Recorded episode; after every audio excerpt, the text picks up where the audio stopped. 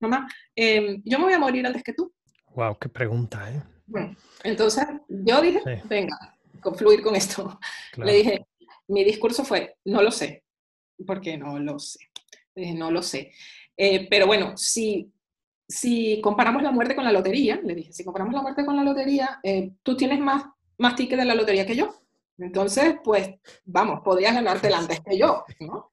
Pero yo he visto mucha gente que se compra un montón de tickets de la lotería y no se la gana. Así que correcto. Realmente, realmente, no tengo idea quién se va a morir primero. Bienvenidos a Una Mirada Distinta. El podcast que desafía tu manera de ver las cosas. Yo soy Gonzalo Córdoba. Y yo soy Jonathan Valderas. Gracias por ser parte de nuestra audiencia. Y escucharnos como cada viernes. ¿Qué tal amigos? ¿Cómo están? Un placer estar con ustedes nuevamente. Hola Jonathan. Hola Gonzalo, ¿cómo estás? Bienvenido este viernes. Muy bien, contentos de otro episodio. Y antes de arrancar con nuestra invitada, les quiero recordar que por favor visiten iTunes, en donde nos pueden dejar una reseña también con sus cinco estrellas y esto nos permite llegar a mucha gente, así que les agradecemos de antemano esto para apoyar a nuestro proyecto. Este episodio arranca entonces. Adelante, Jonathan.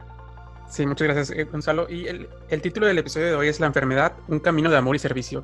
Y para hablarnos de este tema tenemos a Sandra Beltrán, bienvenida. Y Sandra es licenciada en Comunicación Social, máster en Marketing y Management, Market Access, eh, Patient Advocacy de enfermedades raras y trasplante pediátrico. Y cuéntanos un poquito más, Sandra, ¿cómo te iniciaste en ese tema de, de la enfermedad?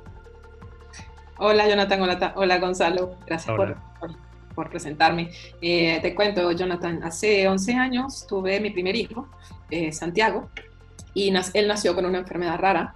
Eh, lo, diagnosticaron, lo diagnosticaron muy pronto, tenía seis semanas, y, y en ese momento me, me dijeron que, que, iba a necesitar un trasplante.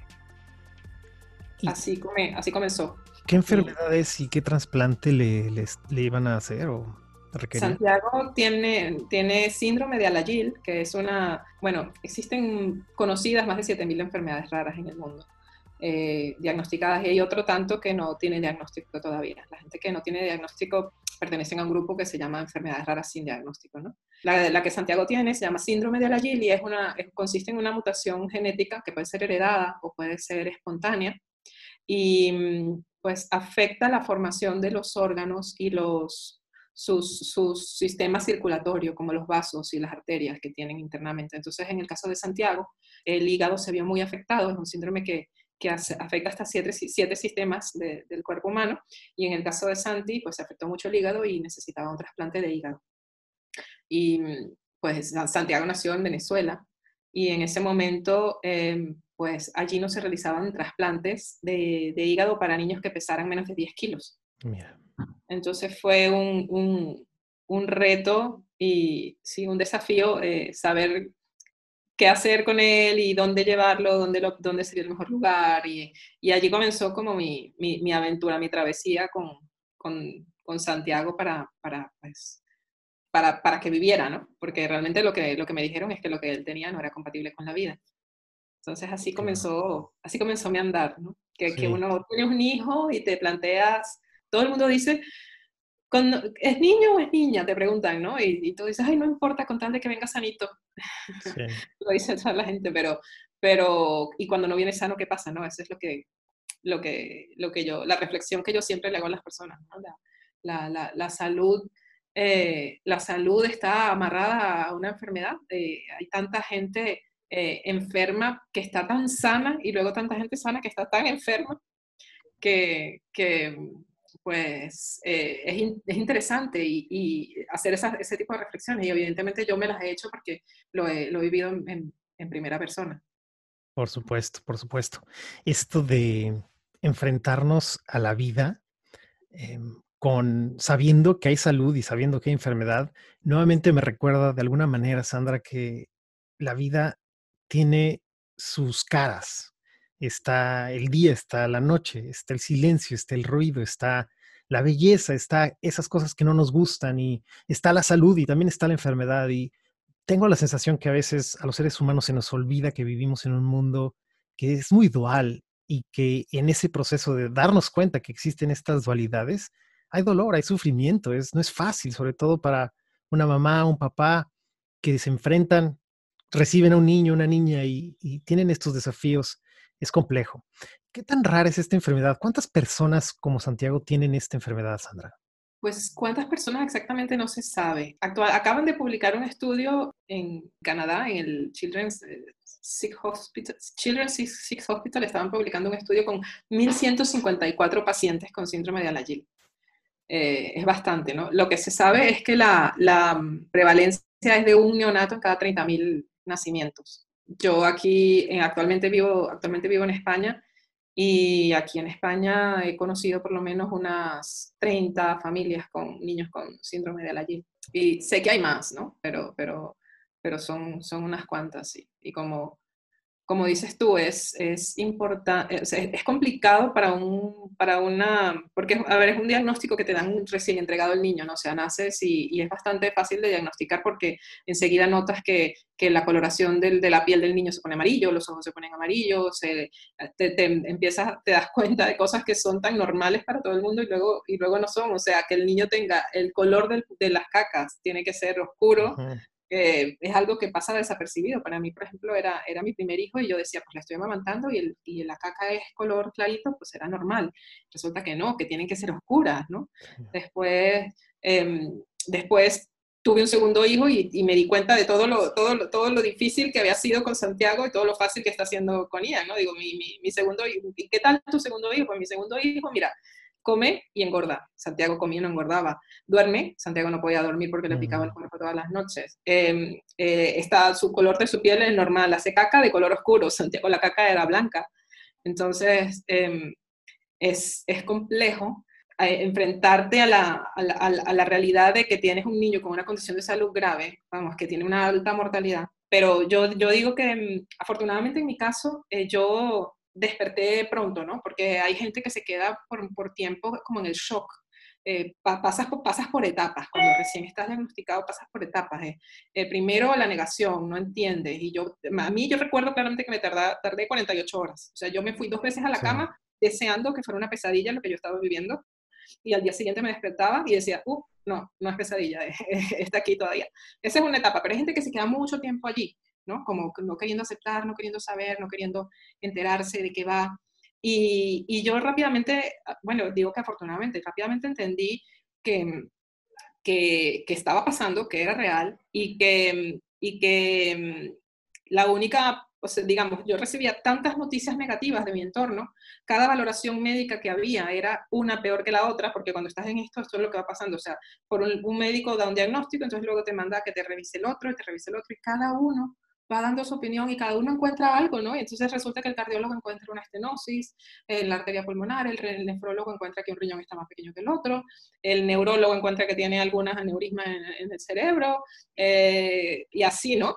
Entonces yo, yo, yo afortunadamente espabilé pronto y es lo que, lo que yo también le comparto a, las familias que, que, se acercan a mí para, para, bueno, para que las oriente de alguna manera, que, que si tú eres la madre ¿no? de, este, esta, este niño y todo el mundo te dice que no va a vivir, que tiene un 99% de probabilidades de que fallezca si no lo trasplantan antes de los dos años, pues la única oportunidad que tiene ese ser de realmente superar eso es que al menos tú creas en ese 1%, ¿no? Entonces siempre eh, planteé, y yo me aferré a eso, ¿no? Yo me aferré a eso, y, y, pero, no, pero no desde el punto de vista de, de buscando un milagro en la religión o aferrándome a alguna virgen y tal, no, o sea, simplemente intentando ver dentro de ese 1% qué era lo que yo sí podía hacer por él. Y yo dije, no lo puedo sanar porque no está en mí. Evidentemente la medicina tampoco me está ofreciendo una cura, que es lo que la mayoría de la gente busca, una cura, una cura, una cura, pues la medicina tiene sus límites, ¿no? Igual no me la daba. Entonces lo que yo hice fue, dije, pues por lo menos me voy a aferrar a que me voy a entregar y me comprometo a que para él la vida valga la pena, ¿no? merezca el esfuerzo. Eh, recuerdo que cuando me dieron el diagnóstico final, una amiga se, se acercó a mí en el hospital y, me, y, yo le conté, bueno, mira, este es el diagnóstico, y me dijo ella, yo creo que iluminada, en ese momento me dijo, Santiago va a vivir si para él vale la pena. Y, y, y esas palabras a mí me, me, me abrieron a, a, todas las posibilidades que habían en ese 1%, ¿no? Y entonces me entregué a aprender a vivir un día a la vez, aprender a no pensar tanto en qué, en qué colegio los llevar cuando, cuando, cuando tenga 5 años, o qué quiero que haga cuando tenga 10, o si voy a empezar a hacer un fondo de ahorros para cuando se vaya a la universidad, a empezar a, a hacer un poquito más, más eh, simple y mirar más el día a día y así vivir, vivirlo todo como, como con mucha intensidad. Pero, pero luego también eso tiene su, su, su, parte negativa, ¿no? Porque entonces estuve por mucho tiempo viviendo a, demasiada intensidad la vida y, y, y agota, agota también, ¿no? Entonces, bueno, como ya tengo un recorrido de 12 años, por lo menos ahora lo puedo contar y cuento todas estas cosas, ¿no? Lo, lo que he hecho y cómo ha resultado y cómo he tenido que, que reconducir mi, mis propias estrategias, ¿no? Porque por lo menos eso, eh, querer, querer condensar la vida entera en 24 horas todos los días de la semana, también te, te puede desgastar, claro. Claro, muchísimo. Sandra, nos estás mostrando una cara, un lado de la enfermedad que culturalmente, seamos sinceros, no es fácil ver. Normalmente, cuando nos enfrentamos a una enfermedad, ya sea nosotros mismos, un pariente, un amigo, nuestra pareja, es devastador. Y lo que tú nos estás mostrando es que sí es devastador, que sí es un desafío y también esa cara que de la que vengo hablando es que nos estás mostrando que la enfermedad trae aprendizajes, hay sabiduría dentro de la enfermedad. Y en ese sentido, tú te has convertido, en inglés le llamamos un parent advocacy, advocate. Y creo que en inglés nos hace mucho sentido y para mí, a ver, aquí creando contigo, con ustedes, pensando, te, has convertido en una aliada de otros padres que están pasando por enfermedades similares o distintas. Háblanos de eso. ¿Qué pasa después, 11 años después de este camino tan complejo? ¿Qué ocurre en este camino de encontrar la salud? ¿Con qué te encuentras tú como mamá, como persona, como mujer, como aliada? 11 años después yo me encuentro em, transformada. Vamos, la palabra es transformada. Yo 11 años después te puedo decir que me he descubierto. Yo siento que, que Santiago, a mis dos hijos yo les he, dado, les he dado la vida, pero ellos me han dado vida a mí. Eh, es increíble. Eh, la fortaleza que yo descubrí que tengo a raíz de esa enfermedad de Santiago, jamás eh, hubiera sido consciente de que la tenía.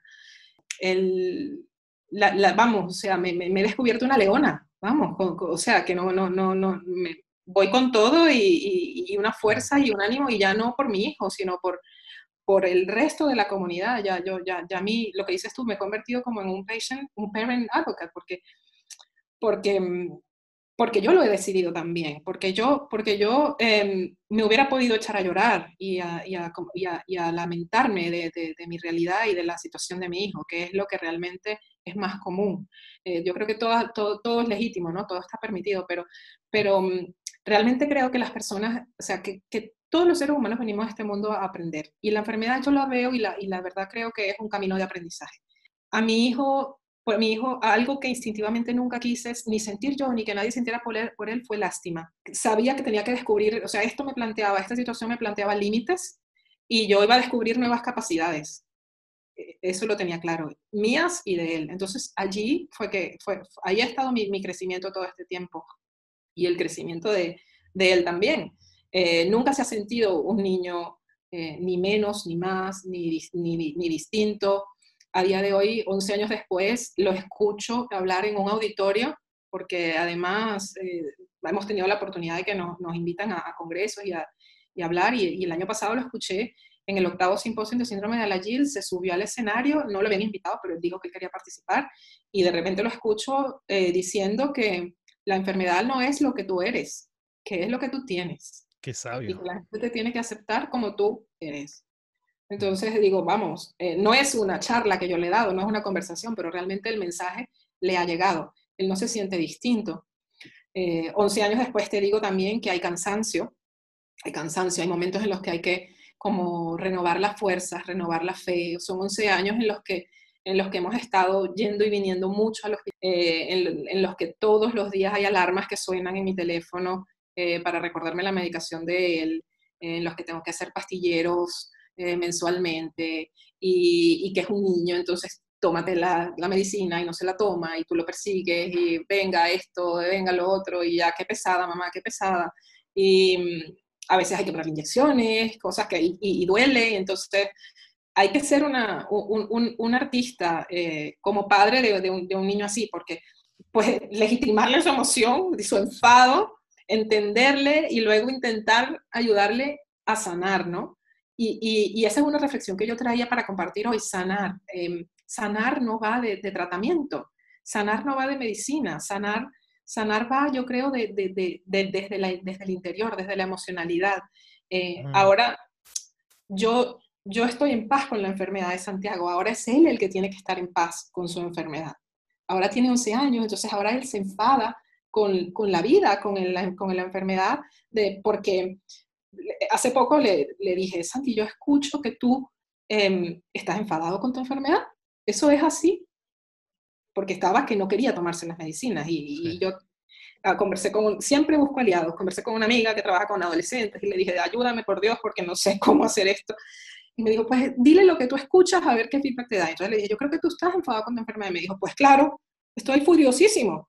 Porque, por ejemplo, mamá, eh, mis amigos pueden tener mascota, pero yo no, para mí no es apropiado, para mí no es recomendable, dicen los médicos. Entonces mis amigos van a poder beber alcohol cuando estén en el, en el eh, cuando salgamos a la fiesta, pero yo no voy a poder porque para mí no es recomendado. Y después la, la, la, acaba diciéndome, y mis amigos van a poder fumar, mamá. Yo no digo que yo quiera fumar, mamá. No te estoy diciendo eso, pero para mí tampoco es recomendado. Entonces sí, estoy muy enfadado, me dijo. Y, y, y bueno, lo que he aprendido con, contigo, Gon, lo he aprendido mucho el tema del de poder de las conversaciones, de la magia de la conversación. De repente no llegamos a, no llegamos a ningún acuerdo allí, pero solamente habernos escuchado y habernos dicho esas cosas hizo un clic en el niño que, que bueno, te desapareció por lo menos esa resistencia, ¿no?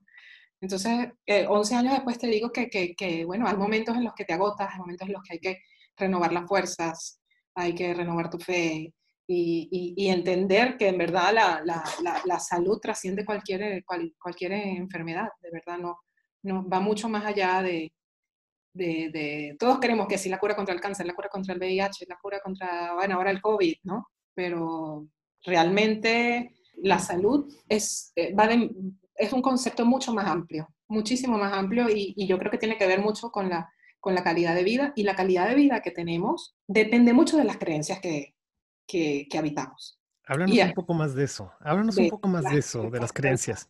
Sí, porque, eh, vamos, tú hablabas antes del sufrimiento, ¿no? El sufrimiento es, es, es humano, el dolor y el sufrimiento es humano, es algo que no podemos, no podemos evitar sufrimos por amor, sufrimos por, por, por, por una enfermedad, por, por tantas cosas, ¿no? Y, y, es hermoso, o sea, realmente cuando, lo, cuando tú ves, cuando yo me veo ahora, con 42 años y tuve Santiago con 30, yo digo que ha pasado tanto dolor por mí y hoy me siento tanto más bella, tanto más sana, tanto más fuerte. Y ha sido esa experiencia la que me ha transformado. El dolor, el sufrimiento, el dolor, te da una, un, un, un, una energía, una, una humildad también para ver la vida de, otra forma, para valorar, para valorar, para sentir el pulso, para, para ahora todo esto que la gente hace tanto mindfulness, tanto meditación, o sea, el dolor te da ese, esa sensibilidad para apreciar, para apreciar un, una, un, cosas que la gente no las aprecia. O sea, como yo digo, yo lo veo a él durmiendo en la cama y yo estoy feliz porque no estamos en el hospital, porque hemos pasado tanto en el hospital. Eh, y, y, y, le, y, le, doy un beso y un abrazo y mamá, qué cursi, que queda ya, pero, pero no me lo quedo, ¿entiendes? Yo, o sea, a mí no se me... Puede ser que yo, vamos, nadie sabe cuánto tiempo va a vivir, esta es otra cosa que yo digo, nadie sabe cuánto tiempo va a vivir. La gente se amarra a sufrir porque me dijeron que me, que me queda tantos días, pero vamos a ver, ¿cuán, ¿quién sabe cuánto tiempo va a vivir? Esa fue otra charla el verano pasado con Santi. Un día, en el verano pasado, me dijo, eh, me dijo esta, esta, esta bombita, mamá, eh, yo me voy a morir antes que tú. Wow, qué pregunta, ¿eh? Bueno, entonces yo dije, sí. venga, confluir con esto. Claro. Le dije, mi discurso fue, no lo sé, porque no lo sé. Dije, no lo sé.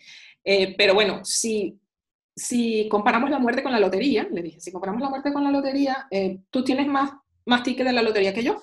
Entonces, pues, vamos, podrías ganártela antes que yo, ¿no? pero yo he visto mucha gente que se compra un montón de tickets de la lotería y no se la gana. Así que correcto.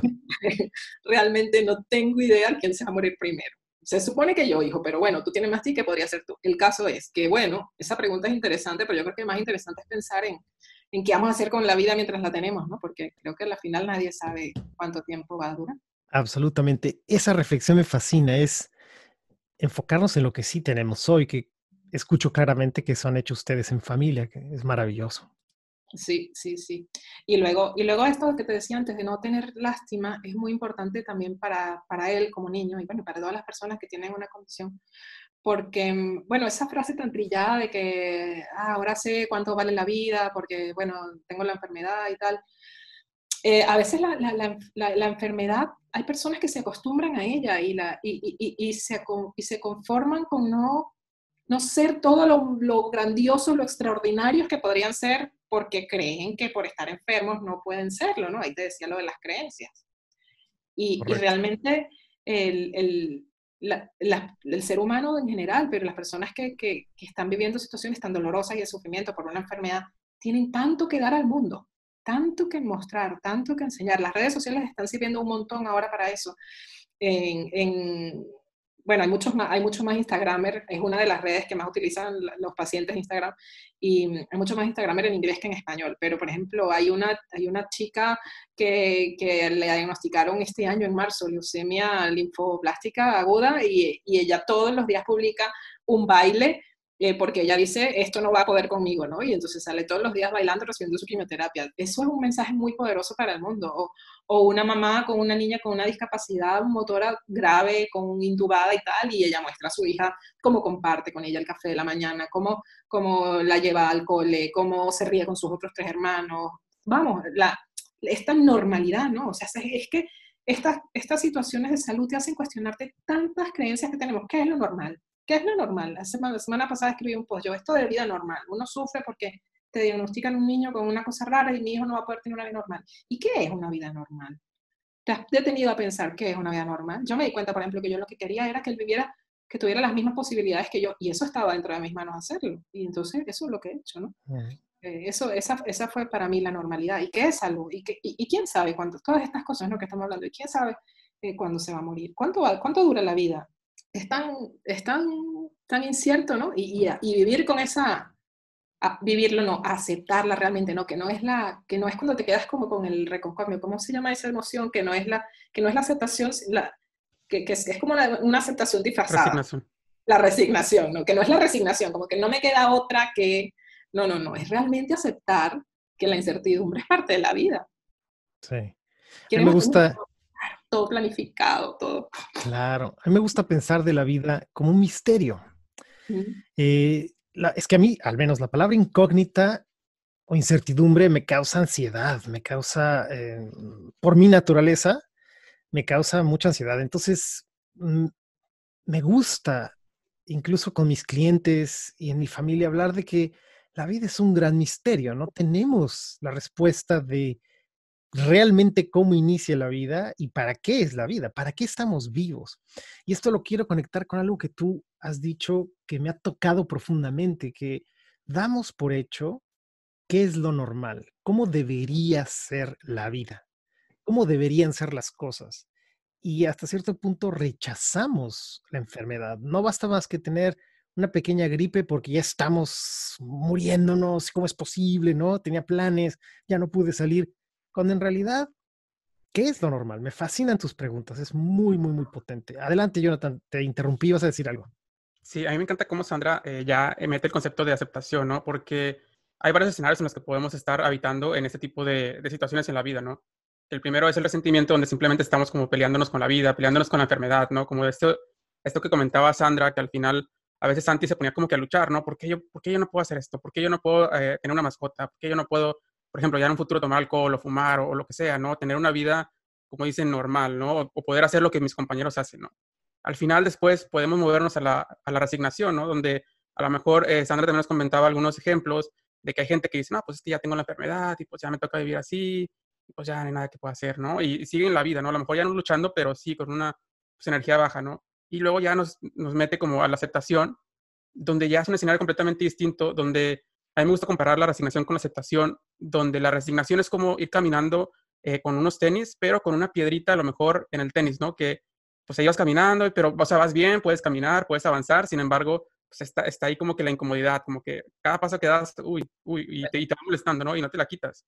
Ya una vez que nos quitamos esa piedrita, es cuando entramos a la aceptación que dice, que dice Sandra y que ya puedo vivir ahora sí mi vida aceptando que hay esta condición, aceptando que esto es lo que, pues con lo que hay que vivir, ¿no? Eso es lo que, lo que me tocó y pues voy a hacer lo mejor posible y sobre todo, por ejemplo, Sandra, por, por sus hijos, ¿no? Y por su calidad de vida y porque ellos puedan vivir de la mejor manera posible, ¿no? Que fue la, intención que ella tenía, ¿no? Sí. Y ahí se, entonces ahí, gracias por decir eso, Jonathan, porque ahí se dibuja inmediatamente, por lo menos es lo que me pasó a mí, el camino de amor y servicio del que yo hablo. Porque ya lo que hay en mí es tantísima gratitud de haber tenido ya estos 11 años, de haber tenido todas estas experiencias, de haber sido capaz de transformarme, de haber llorado, de haber, vamos, tantas cosas que, que han pasado, que ahora yo quiero dar, ahora yo quiero dar y compartir con, con, con, las personas, con el resto del mundo, o sea, porque realmente este mensaje no, no va nada más a la gente que está diagnosticada con una enfermedad rara o que tiene un niño con que necesita un trasplante pediátrico. Eh, esto va a, todo el mundo y tú quieres decirle, hello, esto, la vida va de esto, entérense, o sea, que no hace falta tener esta experiencia, pero yo la he vivido, ya que yo la he vivido, les comparto el, aprendizaje, ¿no? Y, les, sirvo. Y a mí me está pasando que, bueno, yo realmente me quiero, yo he descubierto mi vocación y mi pasión en esto, por eso me he estado preparando para, poder eh, continuar eh, contribuyendo con esta comunidad, quiero seguir trabajando con familias y con padres de, niños que, tienen que afrontar estas realidades, porque he, he visto, yo he visto, no voy a decir que ha sido por eso, pero yo he visto lo determinante que es para, para un niño eh, sobrevivir una, una intervención quirúrgica o una, cuidado, una unidad de cuidados intensivos con unos padres que están llorando a moco tendido todo el día junto a su cama, versus unos, y se muere, ¿ah? Y se muere. Mm. Versus niños que están muy, muy, muy mal y tienen unos padres que están, bueno, animándole, dándole mensajes, tranquilos, serenos, apoyándole, que están ahí para él, ¿sabes? Yo, yo, yo creo que, que, que es fundamental que los que los padres se asuman su rol de acompañar, o sea, ser acompañante es algo muy difícil, porque, y más para un padre, porque tú quieres intervenir, tú quieres meterte, pero, pero acompañar es estar, estar al lado, junto, y dejar que el otro sea y que, y, que viva su experiencia, pero estar, estar, estar. Y estar, si estás ahí llorando y, sufriendo, pues obviamente la, energía, la vibración, el ánimo que le das es muy poco a, a un bebé de meses que está eh, luchando con, está eligiendo si vivir o no. Mientras que si estás en otro estado de ánimo, pues le, le contribuyes muchísimo más. Me viene algo, Sandra. Tengo la intuición de que muchas personas, muchos papás que están viviendo algo similar a lo que tú estás, has vivido, muchos papás que quizás acaban de recibir una noticia de que su hija, su hijo tiene alguna condición ¿qué mensaje les puedes dar a ellos que se acaban de enterar o que se han sentido solos todo este tiempo? ¿Qué mensaje les podemos dejar a, ellos que acaban de recibir el diagnóstico menos pensado de la vida? Primero que, primero que, tengan, que, que, tengan calma, ¿no? que intenten respirarlo y, sentirlo y, digerirlo. ¿no? Segundo, que no, que no se queden en el, en el dolor y en el drama, que, que, busquen fuera, que empiecen a buscar fuera información y que busquen, como yo digo, su tribu. Que así sea sin diagnóstico, hay una tribu de gente sin diagnóstico. Hay, ah, no, no, estamos solos y ahora, y ahora con, con, con, el Internet, con la tecnología que tenemos, realmente es muy fácil conectar con otros iguales. Hay redes sociales, Google, eh, vas a encontrar gente que te apoye. Bus, hay que buscar fuera, ¿vale? Y eh, otro mensaje clave que les dejo es siempre, pues, em, relativizar, relativizar las cosas, ¿no? O sea, ver, ver, ver, las estadísticas desde, jugar con las estadísticas, ¿no? Como te decía, si te dicen que tiene 99% de probabilidades de que se muera, pues tú te quedas con el 1 y empiezas a, a, hurgar ahí en ese 1%, ¿no? Si te dicen que no va a poder llevar una vida normal, pues entonces tú te, te replanteas qué es normalidad, qué es lo que quiero, cómo, ¿sabes? Eh, y, sobre todo también que, que, se ubiquen, que se ubiquen en su rol de padres y que, realmente el paciente es, el niño El, niño es el que, el que tiene eh, que estar llorando cuando le pinchan. O el que tiene que estar llorando porque tiene ocho horas de ayuna y, todavía no le han hecho la ecografía que le tenían que hacer. No la mamá ni el papá. Porque parece que la mamá y el papá muchas veces se adueñan del drama y del show y entonces parece que le está pasando a ellos y le está pasando es al bebé. ¿Y el bebé quién lo atiende? ¿Y al niño quién, para el niño quién está? Porque entonces todo el mundo se enfoca en calmar a los padres y los padres están viviendo su drama y el niño quién, quién está apoyando al niño. Entonces, eso es importante, que se ubiquen, que, que, sepan ejercer el rol de acompañantes, de cuidadores, que es lo que les corresponde. Y, y luego lo otro muy, muy, muy importante es que hagan terapia. Mm. Es, que, es que busquen apoyo para ellos, solamente que en los espacios que corresponden. Cuando, está, cuando, cuando están en modo mamá o en modo papá, pues es ese el modo que tienen que ejercer a conciencia. Y luego en el modo hombre y en el modo mujer, fuera buscando apoyo y ahí sí te digo, coaching, psicólogo, psiquiatra, lo que sea que, lo que sea, amigos, lo que sea que haga falta, pero es importante que siempre busquen aliados para, para sobrellevar esto. Otra cosa importante, fundamental para que no se desgasten, es que trabajen en equipo. Mm. Familias monoparentales también les pasa esto. Tienen que aprender a, tienes que aprender a confiar en que otro, y aprender a confiar y enseñarle a otro a que cuide de tu hijo. Porque entonces también, ¿qué sucede con estos niños? Que crean un vínculo de dependencia muy fuerte con el, el papá o la mamá. Y, y, está bonito que tu hijo te extrañe cuando tiene uno, cuando tiene dos, cuando tiene tres, pero cuando tiene diez años y no puede dormirse porque tú no has llegado a la casa, ya no está bonito. Así es.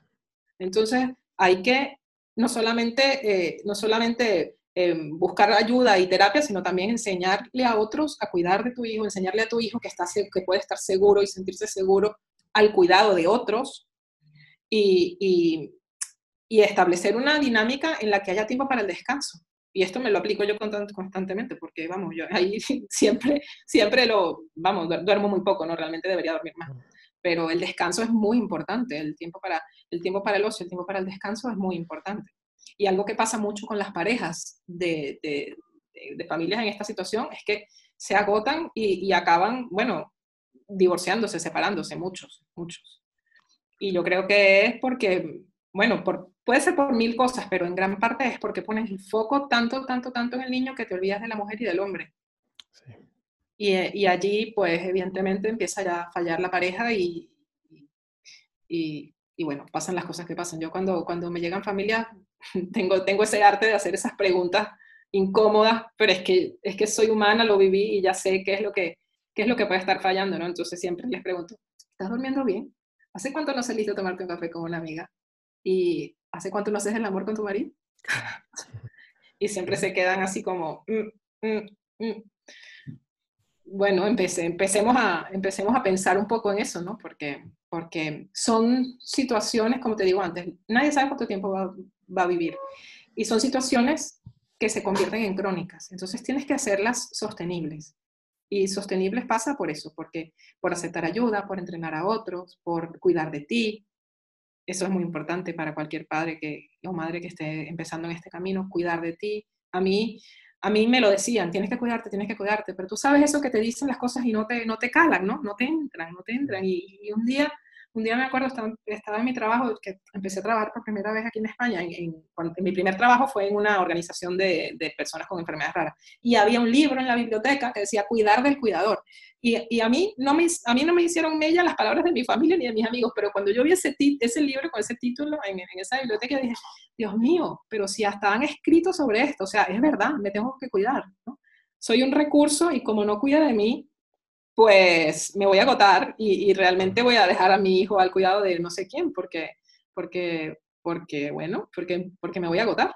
Entonces tengo que cuidar de mí físicamente, tengo que cuidar de mí emocionalmente, tengo que cuidar de mí mentalmente. Y, y bueno, no, no, no, otra cosa que les digo a, a, los padres que están empezando en esto es no, no evitar esas conversaciones incómodas, porque es mejor, es mejor tener esas conversaciones incómodas de, bueno, ¿y cómo se están pagando las cuentas? Porque la gente se mete en el hospital y se le olvida el mundo pero en la cuenta bancaria te siguen cobrando el, impuesto, te siguen pasando la hipoteca, te siguen pagando, pasando todo y de alguna parte sale el dinero. Entonces, eh, también les digo, utilicen el dinero como un, como un cable que los mantiene atados a tierra, porque es eso. a veces te abstraes tanto de, de, la realidad por el dolor, el sufrimiento, lo que sea que estás, que estás pasando, que te desconectas del mundo real y el dinero al final cuando vas cuando metes la tarjetita en el, en el cajero y no hay dinero, dices, ups, creo que tengo que, que hacer algo, ¿no? Entonces, son muchas, muchas cosas, pero lo, yo sé que te estoy diciendo muchas, muchas cosas, pero esto es lo que pasa. O sea, 11 años después, esto es lo que yo sé que pasa, ¿no? Y que nos pasa a todos, es bastante, es bastante transversal. Sí, Sandra. Y sobre esto que, que, último que nos comentas, como de este buscar un balance, por ejemplo, ¿cómo ha sido para ti balancear eh, tu vida personal, tu vida laboral, tu vida como profesionista eh, con tu vida como mamá, por ejemplo? Pues ha sido complicado, no te voy a decir que ha sido fácil. Ha sido complicado porque además en el camino yo me divorcié. Entonces, eh, vamos, la custodia de los niños la tengo yo y, la responsable de, de, la mayor parte del tiempo de ellos, pues, pues soy yo, ¿no? Y esto conlleva eh, muchas citas médicas, imprevistos, hospitalizaciones, que no son, no son nada agradables para tu empleador cuando, cuando tienes que ausentarte por, por, por tanto tiempo y, ¿sabes? Y, de tantas formas. Pero bueno, para mí siempre ha estado claro, ¿no? La prioridad, la prioridad es mi hijo, son mis hijos y, y ya. Pero no es fácil, realmente eh, hace falta un poco más de concientización en, el entorno, en el entorno laboral. Yo creo que nunca es suficiente y bueno, hay de todo, hay gente que abusa seguramente, no sé, de tener un hijo enfermo para pedir permisos y tal. O sea, en mi caso no, no ha sido así. Yo, vamos, no hay nada para mí que me haga más feliz que, que, que trabajar, ¿no? O sea, yo realmente digo, cuando me piden en el, me piden en el, me preguntan en el hospital qué servicio, qué, cosa yo necesito para, o, qué cosa yo diría para mejorar la, atención en el hospital. Yo diría un servicio de gente que viniera a cargarse de tu hijo en el hospital mientras tú tienes que ir a la oficina mientras tú vas a trabajar.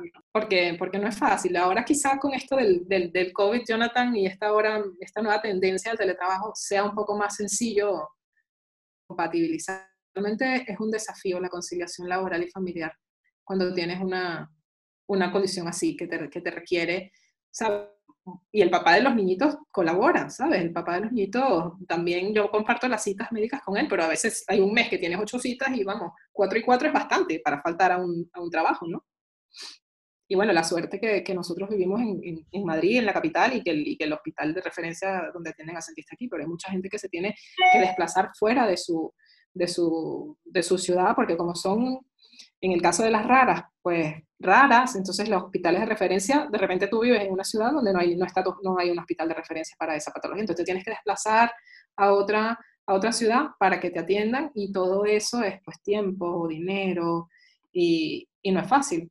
Así es, Sandra. Háblanos, por favor, del trabajo que tú estás haciendo eh, abogando, bueno, siendo aliada, estando con familias. Entiendo que lo haces no solamente con familias en España, sino en otros lugares del mundo. Por favor, háblanos de esta labor que tú, que tú estás haciendo, que, que te has dedicado. Pues mira, este año empecé a, eh, a, construir algo que siempre había querido construir, que, era, que es un, un grupo de familias afectadas por síndrome de Nayil de habla hispana. Y, y, bueno, lo hago porque, porque sé que, que, hay, que está la necesidad y que, y que aunque el inglés es uno de los idiomas bueno, más hablados en el mundo, hay mucha gente hispana que no habla inglés. Y hay mucho material valioso en inglés que ellos, al, al, cual ellos no pueden acceder. Ya no digo solamente los pacientes, sino también los médicos, la literatura médica. Tú date cuenta que los médicos no tienen una materia en, en su carrera que se llama enfermedades raras y tampoco podrían aprenderse 7.000 raras, ¿no?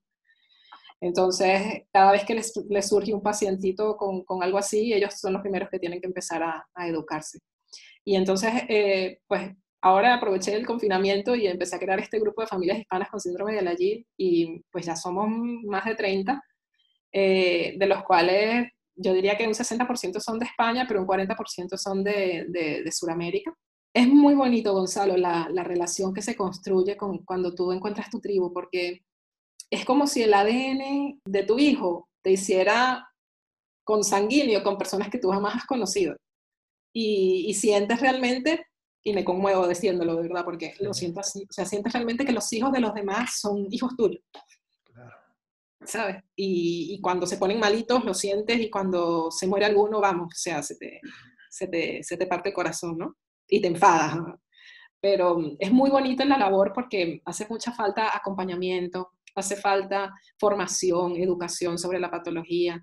Eh, hay de, veras, sin juzgar, sin, sin, sin ánimos de juzgar ni crear ningún tipo de debate, pero hay personas, por lo menos una persona que conocí que me dijo, un adulto con, la, con síndrome de Alagil que conocí este año que me dijo que, que, bueno, que él pensaba que él estaba curado porque, porque ya lo habían trasplantado y que él iba a tener hijos eh, y, porque él quería tener hijos y, y, no era consciente de que realmente cuando tú tienes una enfermedad congénita, tú tienes el 50% de probabilidades de transmitirla.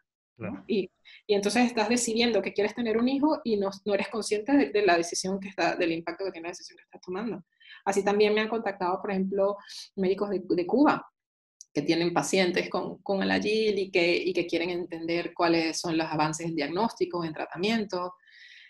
Y, y bueno, yo digo que yo tengo, eh, ahí estoy como tratando de aportar, siempre tratando de aportar lo mejor de mí a, a, a estas dos realidades tan distintas, ¿no? Porque Europa, aquí en España, tenemos, das de cuenta que hay un sistema de salud que funciona muy bien, el sistema sanitario español, con todas las deficiencias que pueda tener, es maravilloso y más cuando se trata de enfermedades raras y más de un trasplante. España es líder mundial en, en donación y trasplante de órganos.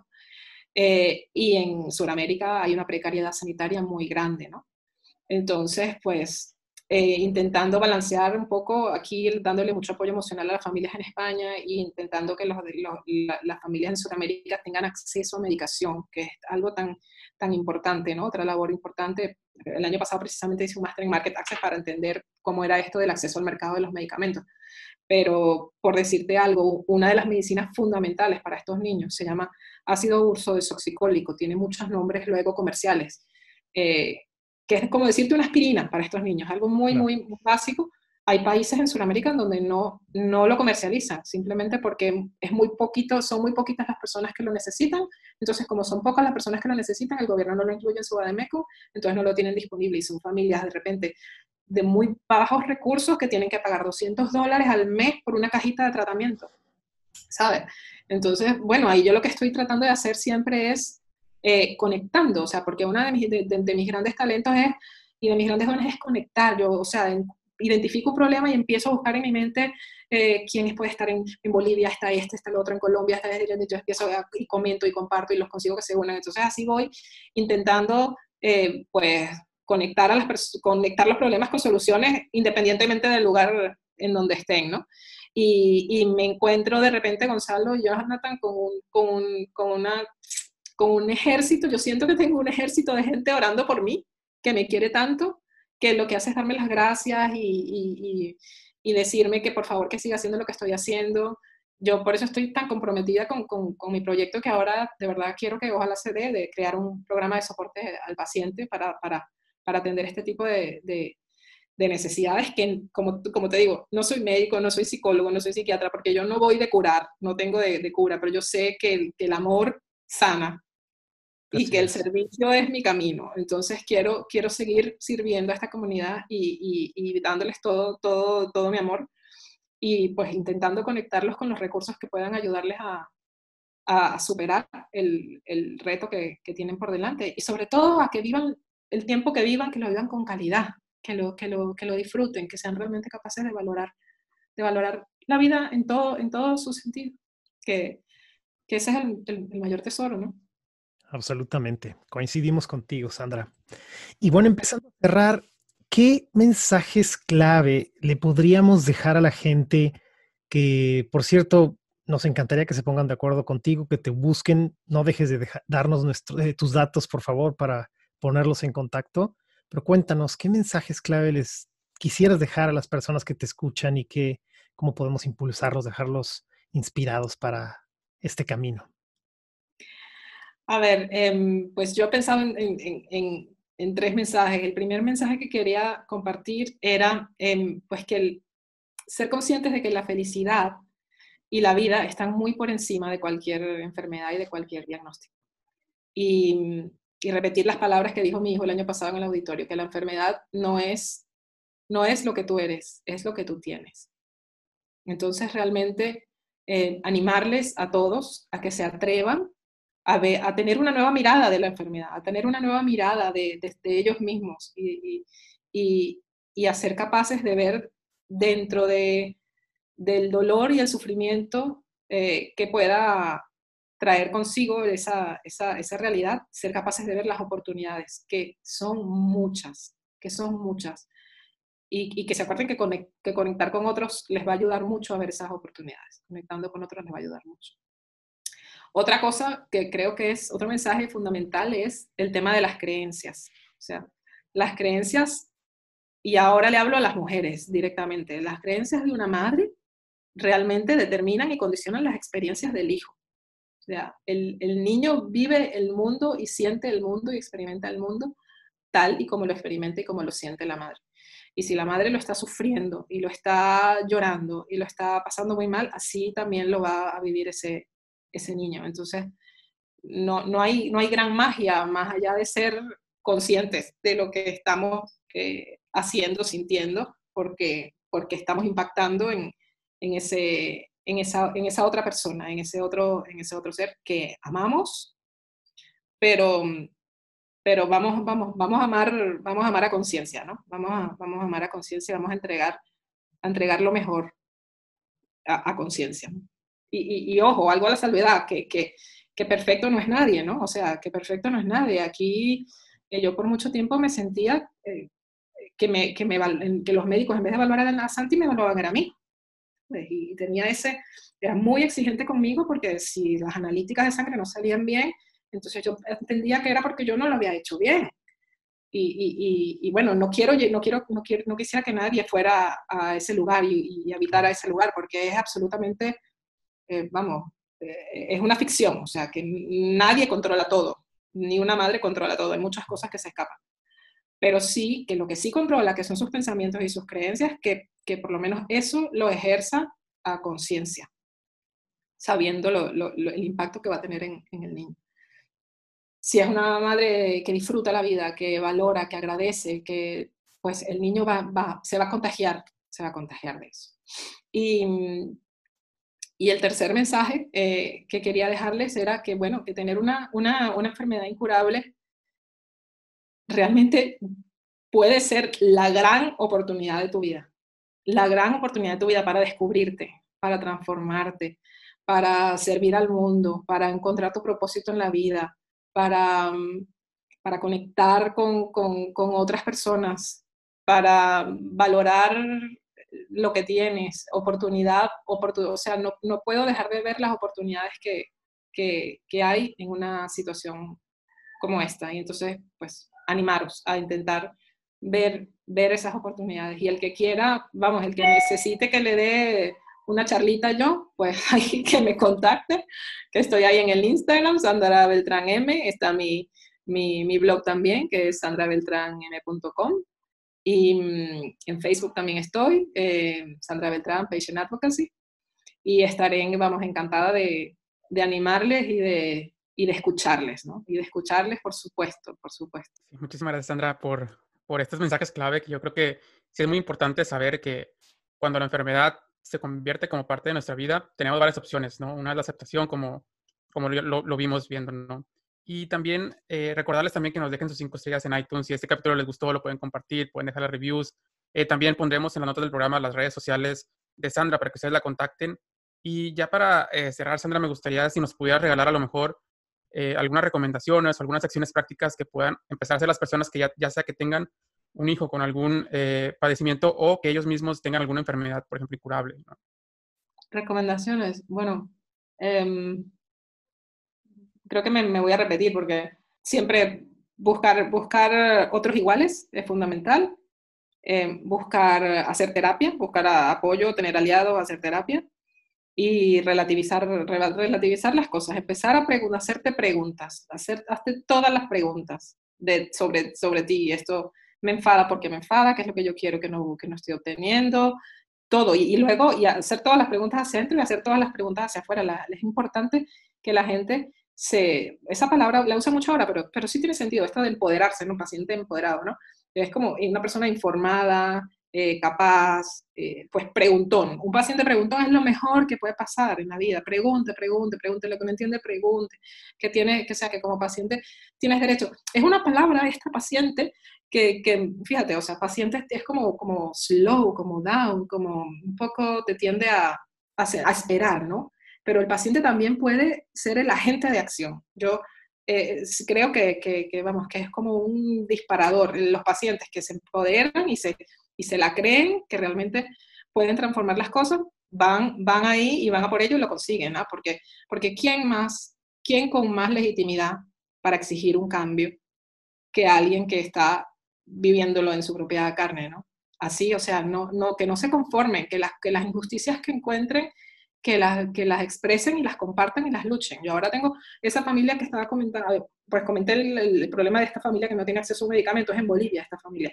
Pues vamos a hacer, yo les dije, vamos a hacer una carta, vamos a buscarnos un change.org y vamos a conseguir firmas para que la gente apoye esto, porque no es justo que no tengan ese medicamento en el año 2020 en Bolivia, por ejemplo, ¿sabes? Entonces, pues eso, o sea, las injusticias que vean, que no, se la, que, que no por ser paciente uno se las tiene que, que aguantar, que realmente hay, hay, hay cosas que se pueden hacer y que, que las hagan, ¿no? Que, que, busquen la manera, que conecten, que utilicen las redes sociales, que, que, que, los demás, o sea, que hay gente fuera interesada en apoyar y, que busquen las maneras que, se puede, que se puede, se puede conseguir.